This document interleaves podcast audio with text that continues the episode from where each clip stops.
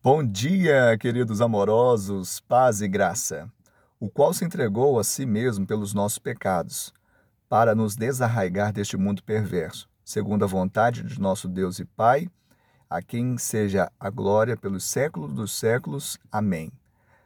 Gálatas capítulo 1, versos 4 e 5.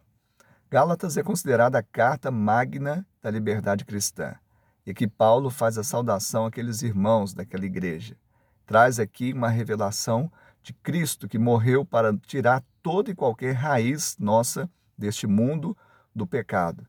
E ele realmente fez isso através do poder de Deus, nos tirou do império das trevas e nos transportou para o reino do Filho do seu amor, reino de paz, de alegria, de gozo, onde nós podemos viver para a glória do Senhor. Assim seja a sua vida, tenha uma semana de bênção e vitória em nome de Jesus.